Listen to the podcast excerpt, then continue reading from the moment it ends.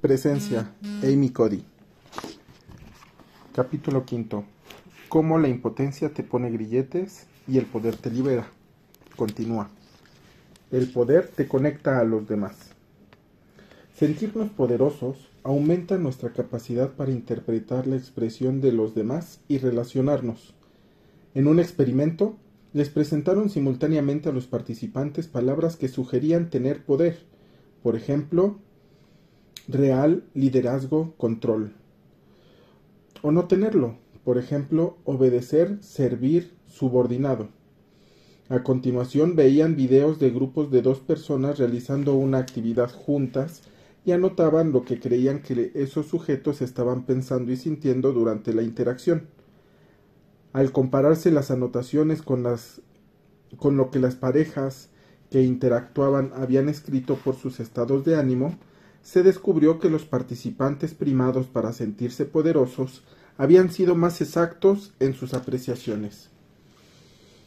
En un experimento complementario, los sujetos escribieron sobre una ocasión en la que tuvieron poder sobre otra persona, una ocasión en la que alguien tuvo poder sobre ellos, o lo que habían hecho el día anterior. Después vieron 24 fotografías de rostros expresando felicidad, tristeza, cólera o miedo, y eligieron qué emoción expresaban. También respondieron varias preguntas relacionadas con su estilo de liderazgo. Los sujetos a los que les hicieron sentir poderosos juzgaron las expresiones emocionales con más exactitud que los sujetos a los que les hicieron sentir sin poder, a no ser porque tendieran a ver el poder como una combinación de un gran egoísmo y una poca y de muy poca empatía. Los individuos que se sienten poderosos también tienden más a perdonar a los demás, sobre todo a las personas con las que han adquirido un compromiso. En un experimento se les pedía a los participantes que describieran por escrito una ocasión en la que tuvieron poder sobre alguien o viceversa. Después se imaginaban en distintas escenas donde una persona les hería, por ejemplo al compartir una historia embarazosa sobre ellos. Los sujetos primados para sentirse poderosos afirmaron haber estado más dispuestos a perdonar a la persona que les había herido comparando comparados con los sujetos primados para sentirse sin poder. Cuando nos sentimos poderosos en lugar de mantenernos en guardia, somos capaces de abrirnos y de ser quizás incluso vulnerables. Hasta los monos poderosos se mantienen menos vigilantes que los monos sin poder. En una serie de estudios, los sujetos que se sentían poderosos solían ver a los individuos con los que interactuaban como cordiales en lugar de como amenazadores. En cambio, los que se sentían sin poder veían a los desconocidos con los que interactuaban como amenazadores. Los sujetos poderosos de estos estudios, además de sentirse seguros con las personas con las que interactuaban, tendían a expresar más sus verdades, sus verdaderas actitudes. En un estudio anterior sobre el poder y la dirección de empresas, los jefes que se sentían sin poder tendían a usar el poder coercitivo, amenazas de castigo o incluso de despido, cuando, enfrentaban, cuando se enfrentaban con trabajadores problemáticos, mientras que los jefes que se sentían poderosos tendían a usar sus enfoques personales persuasivos como el elogio o la amonestación. En otro estudio, los directores que sentían, se sentían sin poder mostraban una actitud egodefensiva, por lo que eran menos receptivos, a decir verdad, los que se sentían sin poder juzgaban de una forma más negativa a los empleados que decían lo que pensaban. El poder te da libertad mental. La falta de poder reduce nuestra función cognitiva. En cambio, el poder parece aumentarla, lo que mejora nuestra capacidad de tomar buenas decisiones en situaciones complejas. Pamela Smith, ha realizado docenas de estudios sobre la manera en que el poder y la falta de poder afectan nuestro modo de pensar. Según Smith, los estudiosos, los sujetos que se sienten poderosos, comparados con los que se sienten sin poder, procesan la información de manera más abstracta, integrándola para extraer lo esencial, detectando los patrones y las relaciones.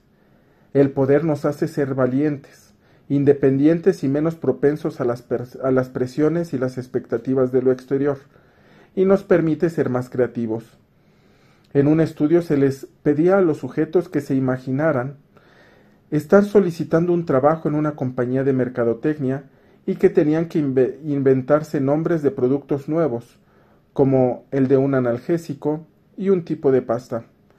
Les dieron ejemplos para cada clase de producto, nombres para las pastas que acaban en na, ni o ti, y nombres para el analgésico que acaban en ol o in. A los sujetos primados para sentirse poderosos, en lugar de decidir usar las terminaciones de los ejemplos, se les ocurrieron nombres más novedosos. Cuando nos sentimos poderosos, nos cohibe nos cohibe menos expresar nuestra, nuestros sentimientos e ideas, lo cual nos da libertad para pensar y hacer grandes cosas. El poder te sincroniza. El primer capítulo, en el primer capítulo escrito sobre la sincronía, la armonización de los distintos elementos del yo. Al parecer, la sensación de poder sincroniza nuestros pensamientos, sentimientos y conductas, y eso nos ayuda a estar presentes. En un experimento, cuando los sujetos que se sentían poderosos entablaban conversaciones con desconocidos, sus expresiones no verbales encajaban con las emociones que dijeron haber sentido. Si se sentían contentos y contaban una historia feliz, sonreían. En cambio, las expresiones y los sentimientos que dijeron sentir los sujetos que se sentían sin poder no estaban tan estrechamente vinculadas. La falta de poder también hace que amoldemos nuestra conducta a la conducta o la expectativa percibida de los que nos rodean. No nos volvemos necesariamente insinceros por intentar engañarles, sino para protegernos. Después de todo, las personas sin poder prefieren acomodarse al entorno y complacer a los demás. El poder empuja a actuar. Ya no acepto lo que puedo cambiar. Ahora estoy cambiando lo que no puedo aceptar. Angela Davis. El investigador de un laboratorio te conduce a una habitación privada y te pide que te sientes en una silla y esperes. Al cabo de unos momentos adviertes que el aire de un ventilador te está dando en la cara. ¿Es molesto? ¿Qué haces? ¿Mueves el ventilador? ¿Lo apagas? ¿O intentas hacer posible lo posible por ignorarlo? Aquí tienes otro dilema. Formas parte de un grupo de tres compañeros que estáis manteniendo un debate con otro trío y la última ronda del torneo está a punto de llegar. A tu equipo le dan la opción de elegir si hablar primero o el segundo. Uno de tus compañeros sugiere que debéis hablar los primeros. Así podréis decir el marco de la discusión. Así podréis decidir el marco de la discusión y establecer el tono. Tu otro compañero no está de acuerdo. Si sois los segundos en hablar, podréis rebatir los argumentos de vuestros oponentes. Ahora te toca a ti decidir lo que haréis. ¿Será tu equipo el primero o el segundo?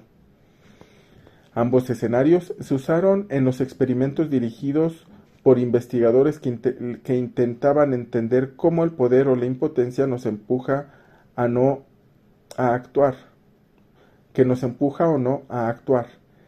En el estudio del ventilador, todos los sujetos habían sido primados del modo que he descrito antes de sentirse poderosos o impotentes. El 69% de los participantes poderosos movieron o apagaron el molesto ventilador, pero solo un 42% de los participantes sin poder lo hicieron. El resto se quedó sentado aguantando el aire en la cara. Después de todo, nadie les había dicho que pudieran tocar el ventilador. Al sentirse sin poder necesitaban el permiso de alguien con autoridad para actuar. En el estudio el debate de en el estudio sobre el debate de competición Los sujetos primados para sentirse poderosos fueron cuatro veces más proclives a hablar los primeros en el torneo comparados con los participantes a los que no les hicieron sentir poderosos. Una cantidad inmensa de estudios respaldan la idea de que cuando nos sentimos poderosos somos proactivos. Por ejemplo, un estudio reveló que los sujetos poderosos suelen regatear mucho más sobre, sobre el precio de un automóvil, un automóvil nuevo, y hacen la primera oferta en un negocio laboral. ¿Por qué? Porque sentirnos poderosos nos da libertad para decidir, actuar y llevar a cabo objetivos. Los sujetos de otro estudio fueron primados para que se sintieran poderosos o sin poder y a continuación les preguntaron cuánto tiempo llevarían, llevaría tomar una decisión en distintos escenarios. Al elegir a un compañero de habitación, comprar un coche de segunda mano, visitar un posible lugar de trabajo. Los sujetos sin poder dijeron que necesitaban más tiempo que los poderosos. Hay que tener en cuenta, sin embargo, que actuar con, con, más presteza no significa necesariamente tomar la mejor decisión. Tal vez hubiera sido prudente meditarlo un poco más, pero el patrón general es el mismo. El poder nos empuja a actuar, y en un estudio complementario les pidieron a los participantes que se imaginaran hasta qué punto esperarían hasta el último momento para ocuparse de distintos asuntos, como solicitar una beca o mudarse a otro piso. Los sujetos poderosos afirmaron que los tacharían de la lista de cosas por hacer antes que los sujetos sin poder. En estos casos, actuar lo antes posible es probablemente más indicado. Por último, les pidieron que trazaran una figura sin despegar el lápiz del papel y sin retocar ninguna línea, una tarea prácticamente imposible. Los sujetos poderosos persistieron en ello más tiempo y realizaron más intentos que los sujetos sin poder. La determinación del poder viene de saber que siempre podemos acceder a los recursos que necesitamos, lo cual nos da una mayor sensación de control. Aunque no me estoy refiriendo al control de tener una personalidad controladora. La sensación que emana del poder personal no es el deseo de tener el control, sino la sensación espontánea de ser dueño de sí mismo, estar lúcido, sereno y no depender de la conducta de los demás. Esta clase de poder, como espero mostrarte, se retroalimenta. Los pensamientos, la comunicación y la acción de generar y la acción que genera no hacen más que fortalecerlo. Del mismo modo, la impotencia lleva a una inacción autolimitadora, la gente que siente que socialmente carece de poder depende por definición de otras personas poderosas que marcan la pauta, lo cual hace que los individuos sin poder aprueben los sistemas injustos que refuerzan su estado. En nuestras representativas, la falta de poder económico, las muestras representativas, la falta de poder económico en Estados Unidos estaba ligada a una mayor legitimidad percibida en las agendas políticas y los cronogramas que reforzaban la falta de poder de los individuos. Como los autores del estudio explican, estos hallazgos son contraintuitivos, porque es evidente que los sujetos sin poder no tendrían que aprobar un sistema en el que carecen de poder. Los procesos que vemos tienden a aperturar la desigualdad en la medida en que los sujetos sin poder justifican las estructuras jerárquicas que los perjudican en lugar de intentar cambiarlas. El poder te permite actuar mejor. El poder nos hace rendir más cuando estamos bajo presión, ayudándonos en las situaciones difíciles. La falta de poder tiene el efecto contrario, nos hace rendir menos cuando hay mucho en juego. Esto se demuestra con la teoría de la acción y la inhibición relacionada con el poder. Cuando nos sentimos poderosos, las situaciones estresantes nos empujan a fijarnos metas y nos inspiran a ir por ellas. En cambio, a los individuos sin poder las situaciones estresantes les empujan a renunciar a sus metas, haciéndoles perder el deseo de enfrentarse a una situación que podría ser arriesgada o amenazadora. La sensación de poder incluso hace interpretar de distinta forma las emociones que sentimos cuando estamos bajo presión. Los sujetos con una gran confianza en sí mismos, básicamente los que se sienten poderosos, interpretan la ansiedad competitiva interpretan que la ansiedad competitiva mejora su rendimiento en lugar de reducirlo. También afirman sentirse más satisfechos de su desempeño. Los sujetos inseguros, en cambio, creen que la ansiedad competitiva reduce su rendimiento. En un estudio sobre 114 estudios que analizaban la relación entre el rendimiento laboral y la autoeficacia, se parece al poder personal, aunque limitado a una tarea en concreto, reveló una clara relación, como era de esperar, entre las dos. Cuando creemos firmemente que podremos realizar la tarea tenemos que tenemos entre manos, tendemos más a conseguirlo. El poder afecta tu fisiología. Hasta ahora la mayoría de las investigaciones sobre el poder que he analizado tienen que ver con su aspecto psicológico, el poder y la impotencia como estados cognitivos y emocionales con, cómo nos hace pensar y sentir, lo cual plantea una pregunta lógica. ¿Está el poder en nuestra cabeza? Si fuera así, sería sorprendente por la simple razón de que nuestra idea de poder suele tener unas connotaciones físicas activas. El poder no solo es un estado mental, sino una fuerza de la naturaleza, la fuerza bruta. La energía del fuego, la potencia de un motor, la energía termonuclear, la fuerza de las cuerdas vocales. Todos sabemos que el poder es hasta cierto punto físico. Lo sabemos porque lo percibimos. Somos seres físicos.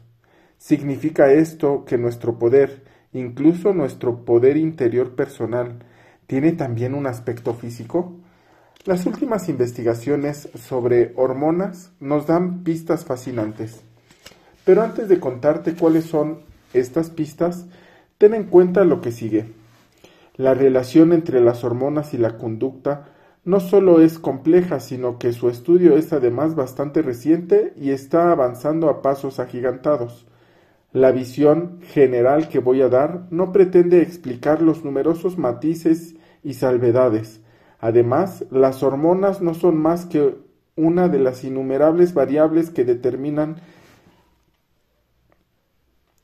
no son, además, las hormonas no son más que una de las innumerables variables que determinan cómo pensamos, sentimos y obramos, como nuestra relación con nuestros padres, cuántas horas dormimos la noche pasada, el tiempo meteorológico, qué comemos para desayunar, cuánto café tomamos, la estabilidad de nuestras amistades más íntimas y otros factores parecidos. ¿Por qué hago todas estas aclaraciones? Porque he advertido que cuando hablo de hormonas la gente es todo oídos.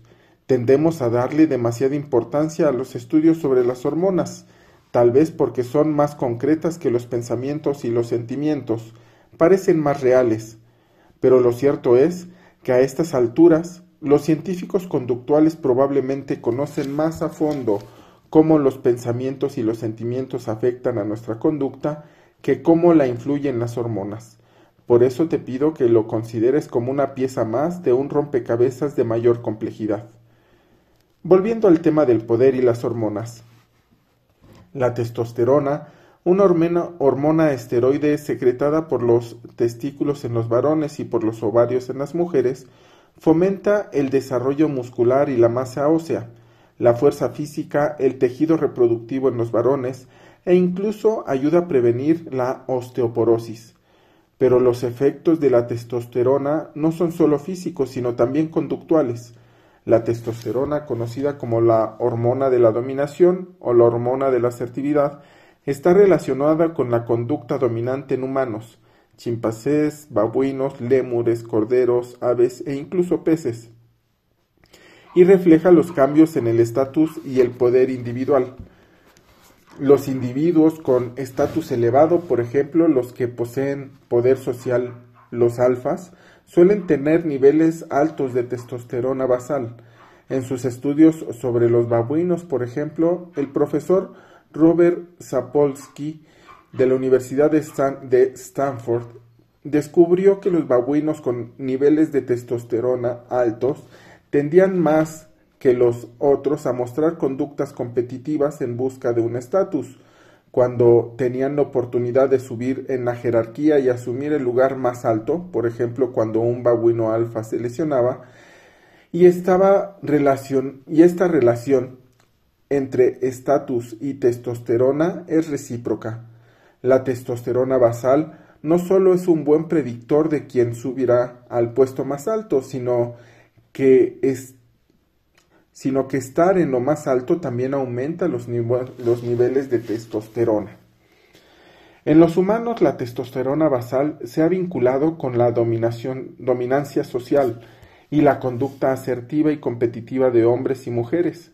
Los niveles de testosterona, tanto si son relativamente estables como bastante temporales, proceden en ambos casos de algunas de las conductas que nos ayudan a encarnar y superar los retos y las, y las generan al mismo tiempo. Pero no es, esto no es más que la mitad de la historia. La relación entre los niveles altos de testosterona y el poder no nos sorprenden a la mayoría, es algo que intuíamos, ya que se considera la hormona de la dominación, pero lo más interesante y sorprendente es el papel de una segunda hormona, el cortisol, conocida comúnmente como la hormona del estrés. El cortisol es secretado por la corteza adrenal como respuesta a factores estresantes físicos como correr para coger el tren a tiempo y a factores estresantes psicológicos como estar nervioso por un examen. Su función principal es movilizar la energía aumentando el azúcar en la sangre y ayudando a metabolizar las grasas, las proteínas y los hidratos de carbono. También ayuda a inhibir otros sistemas como el sistema digestivo y el inmunológico. Los niveles de cortisol suben por la mañana para animarnos a, despertar y bajan y se estabilizan por la tarde y al igual que la testosterona, el cortisol afecta a nuestra psicología y conducta, con lo que aumenta nuestra sensación de encontrarnos ante una amenaza y la tendencia a evitar las situaciones difíciles. Esta idea sobre que un bajo grado de estrés es un aspecto fundamental para sentirnos poderosos y serlo, va en contra de algunos mitos populares sobre liderazgo. No nos han dicho que estar en la cima nos hace sentir solos y que también es muy estresante como refleja el refrán inquieta está la cabeza que lleva una corona y otros por el estilo. Solemos imaginarnos que los líderes del mundo de los negocios y de la política se mueven por la vida agobiados por la presión y las preocupaciones de tener que manejar tanto poder a todas horas. A causa de este tópico, se han publicado un montón de libros y artículos sobre cómo lidiar con el estrés de liderazgo. Sin duda, algunas personas poderosas están estresadas por la carga de responsabilidades, pero las investigaciones no respaldan ningún, ninguna gran tendencia. A decir verdad, el poder mundano auténtico parece protegernos de la ansiedad. En el año 2012, un equipo de investigadores de la Universidad de Harvard, compuesto por Jennifer Lerner, Gary Sherman y otros, decidieron investigar la relación entre poder y el estrés. Entre los participantes se encontraban líderes de alto rango como militares, representantes gubernamentales y directores ejecutivos. Todos habían participado en cursos de formación de ejecutivos. En primer lugar les preguntamos el grado de ansiedad que experimentaban. Después tomamos una muestra de saliva para medirles los niveles de cortisol. Comparadas con las muestras de saliva tomadas en las mismas circunstancias de sujetos de población en general, las de los líderes presentaban un nivel de cortisol y de ansiedad mucho menor.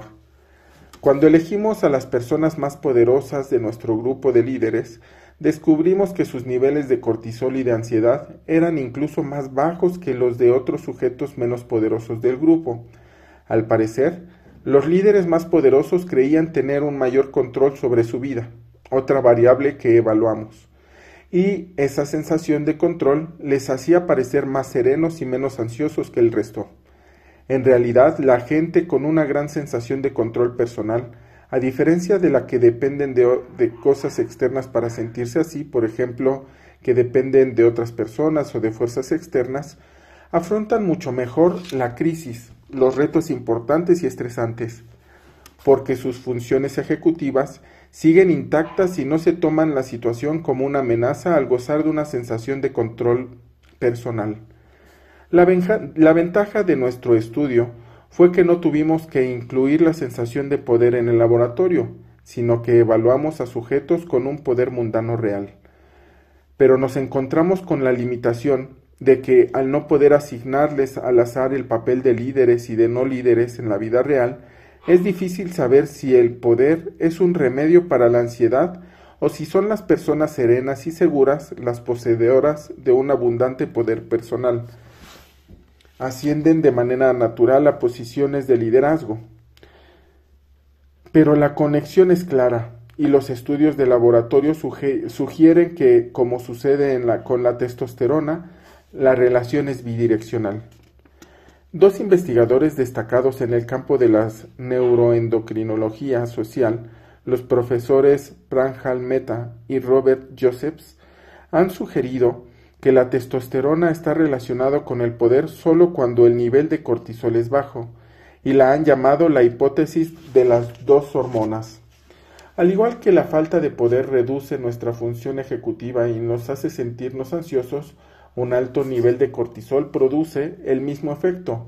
Cuando los niveles de cortisol son elevados, los altos niveles de testosterona no están relacionados con sentimientos y conductas poderosas, lo cual tiene sentido, sobre todo cuando vemos el poder como una característica que, como he descrito en este capítulo, no solo favorece la tolerancia al riesgo y la asertividad, sino también la calma, la concentración, el autocontrol y la presencia. La tolerancia al riesgo y la asertividad, combinadas con la ansiedad, la dispersión y el estrés, no son una receta para el poder. En realidad, son una receta para un jefe muy desagradable, para un jefe muy desagradable. La mayoría hemos trabajado con alguno de este tipo. Meta y Josephs y otros investigadores han descubierto que pruebas han descubierto pruebas sólidas que respaldan que esta relación entre las dos hermanas tanto dentro como fuera del laboratorio. En el ámbito del liderazgo está la relación, esta relación está respaldada empíricamente.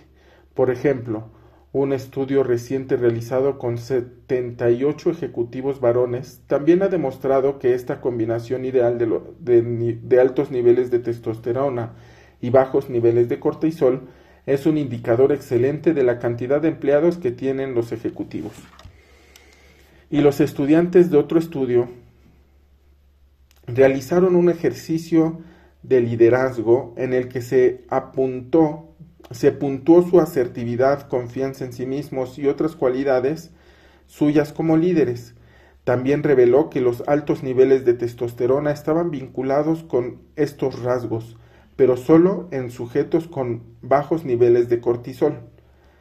Los investigadores también midieron los niveles de hormonas después de la victoria o la derrota en los partidos de badminton en un determinado estudio y descubrieron los mismos efectos en hombres y mujeres. La derrota aumenta los niveles de cortisol y reduce los de testosterona. Y se han demostrado que las atletas de élite femeninas le suben los niveles de testosterona durante el partido pero solo si antes de empezar sus niveles de cortisol eran bajos. Los psicólogos David Edwards y Kathleen Casto de la Universidad de Emory realizaron una, un análisis impresionante de seis estudios sobre hormonas y conductas realizados con atletas de élite femeninas de, de universidades. A las jugadoras de fútbol, softball, tenis, balon, balonvolea, se les pidió que evaluaran a sus compañeras de equipo en una escala del 1 al 5 en un cuestionario que medía cualidades como la deportividad, el liderazgo y el esfuerzo. El cuestionario incluía afirmaciones como inspira a sus compañeras a jugar al más alto nivel, percibe de forma excelente a cada momento lo que el equipo necesita para jugar al más alto nivel, Sus palabras o acciones, ambas a la vez, producen siempre unos efectos positivos en la moral del equipo. Siempre tienen una actitud positiva incluso ante la adversidad. Es capaz de ser crítica de manera constructiva con sus compañeras de equipo cuando es necesario. Trabaja con eficacia con sus compañeras para ayudar a crear una sensación de unidad en el equipo. Está dispuesta a sacrificarse personalmente por el bien del equipo. Juega y compite con pasión para ganar el partido. Representa a la perfección a los miembros de su equipo y comunica de manera constructiva sus, preocupaciones y frustraciones. Es coherente, leal y auténtica en sus interacciones con los miembros de su equipo durante el partido y fuera de él. Las derrotas las motivan constructivamente. Todas las atletas se sometieron a muestras de saliva para medir sus niveles hormonales. Al parecer, las mujeres consideradas por sus compañeras de equipo como las más inspiradoras, comunicativas, trabajadoras, apasionadas, solidarias y optimistas, eran también las que tenían niveles más altos de testosterona y más bajos de cortisol en el grupo. Los investigadores concluyeron que al menos en el caso de los individuos con bajos niveles de cortisol, cuanto más altos son los niveles de testosterona de un atleta, mayor es su capacidad para alcanzar un delicado equilibrio entre ser amable y autoritario en asuntos de autoridad en las interacciones con los compañeros de equipo. De hecho, Observa, observar los niveles de testosterona y cortisol incluso nos indica hasta cierto punto quiénes tenderán a hacer trampa en los exámenes. La, psicóloga Joa Julia Lee y sus colaboradores de la Universidad de Harvard analizaron esta predicción. En un estudio les pidieron a los participantes que hicieran un examen de, de matemáticas y luego que lo puntuaran en privado y les indicaron que cuanto mejor nota sacaran, mayor sería la compensación económica que recibirían.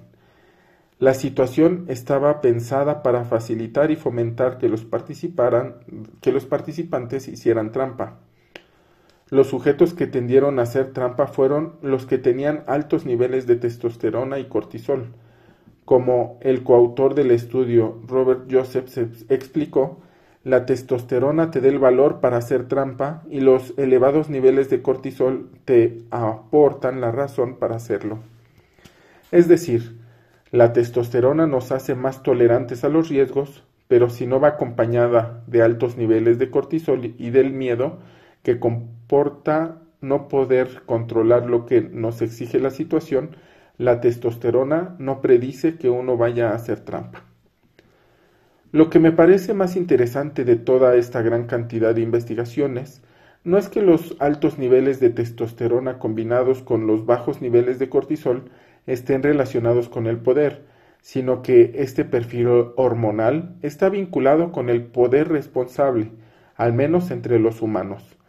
La testosterona aumenta nuestra asertividad y tendencia a actuar, y los bajos niveles de cortisol nos protegen de la clase de factores estresantes que más suelen hacer, hacernos fracasar en los mayores retos.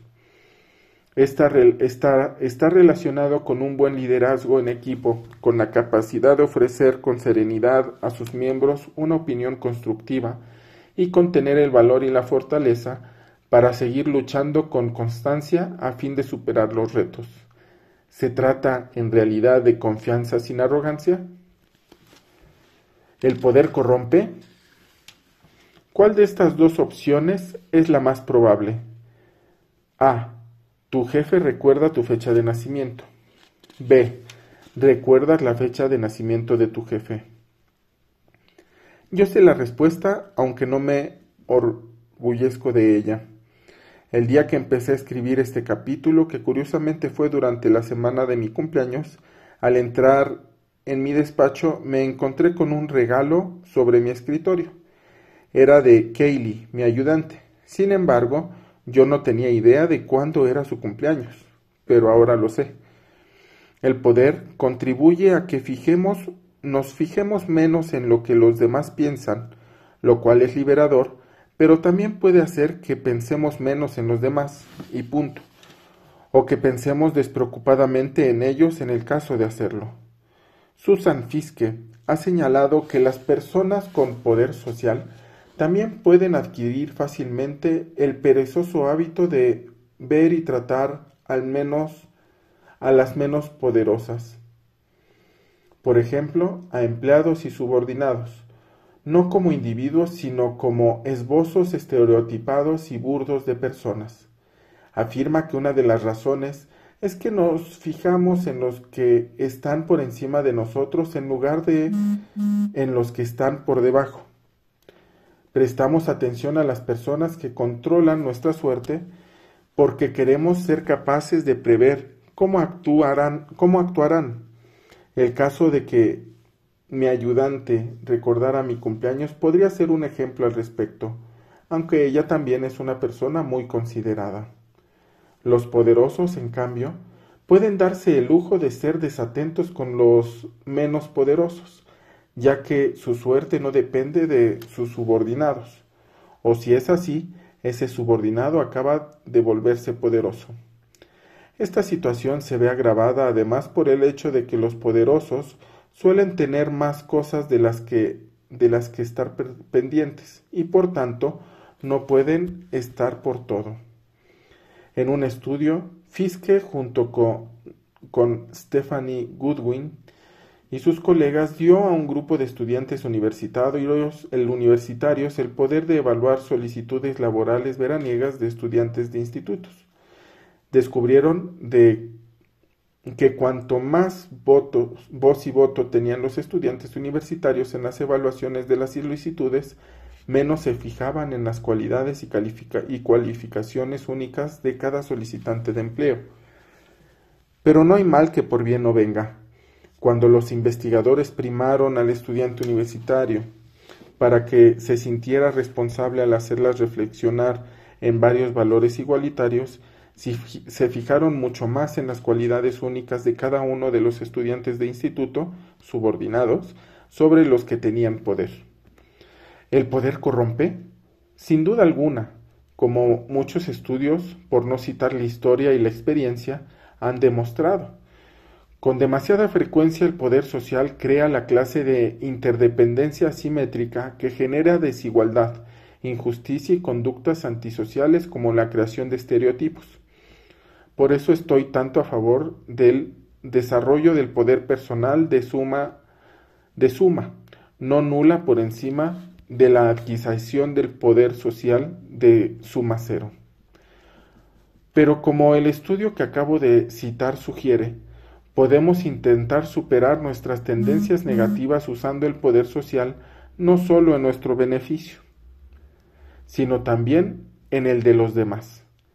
Da la casualidad de que muchos de los efectos negativos del poder social disminuyen cuando la gente está motivada por la imagen que alberga de sí misma, de persona justa y decente, por su deseo de obrar y de, y de obrar, de obrar de forma correcta y de cumplir con las metas de la compañía al sentirse responsable de sus empleados, como cuando, por ejemplo, una jefa se preocupa o responsabiliza del desarrollo, bienestar y rendimiento de sus empleados, o cuando se siente responsable del éxito de la compañía. Y la falta de poder personal, puede ser tan peligrosa como la posesión del poder social. Tarek Asman, profesor de Ciencias Empresariales del Comportamiento de la Universidad de Claremont Graduate, y sus colegas han demostrado en una serie de estudios que cuanto menos poder alguien cree tener, más ansioso y más agresivo se siente en cuanto a los extranjeros y los inmigrantes. Este efecto era incluso más fuerte en los hombres que se sentían sin poder alguno. Por eso, por eso tengo tantas esperanzas, porque el poder personal es infinito y no requiere en ningún sentido tener a alguien bajo nuestro control, ni tampoco escasea. No sentimos que tengamos que, que competir para conservarlo. Es nuestro pase lo que pase. Es nuestro pase lo que pase. Nadie nos lo puede quitar. Y este conocimiento, esta comprensión y este conocimiento esta comprensión favorece el deseo de compartirlo, de ayudar a los demás a poseerlo. Por esa razón creo que el poder personal, a diferencia del poder social, es contagioso. Cuanto más poderosos nos sintamos a nivel personal, más desearemos ayudar a los demás y a sentir lo mismo. El biógrafo Robert Caro, ganador de un premio Pulitzer, que se pasó décadas describiendo la vida y las maquinaciones de Lyndon Johnson, dijo en una ocasión en The Guardian, nos han enseñado el axioma de Lord Acton, el poder corrompe, el poder absoluto corrompe de manera absoluta. Yo creía en ello al empezar a escribir estos libros, pero ahora creo que no siempre es verdad. El poder no siempre corrompe, el poder puede hacer una limpieza. Lo que creo que es cierto, en todo caso, sobre el poder es que siempre es revelador. El poder es revelador. Esta frase tiene mucho sentido para mí. Como he intentado haceros ver en este capítulo, creo que el, poder personal nos acerca a nuestro mejor yo, en cambio su carencia lo distorsiona y obscurece. Pero si el poder es revelador, en este caso reconoceremos a las personas poderosas de verdad porque no sólo serán lo bastante atrevidas para revelarse tal como son, sin subterfugios ni apologías, sino que además tendrán el valor y la confianza en sí mismas para abrirse a la mirada de los demás. El camino al poder personal es, por tanto, el camino a la presencia. Es como todos descubrimos y manifestamos quiénes somos realmente.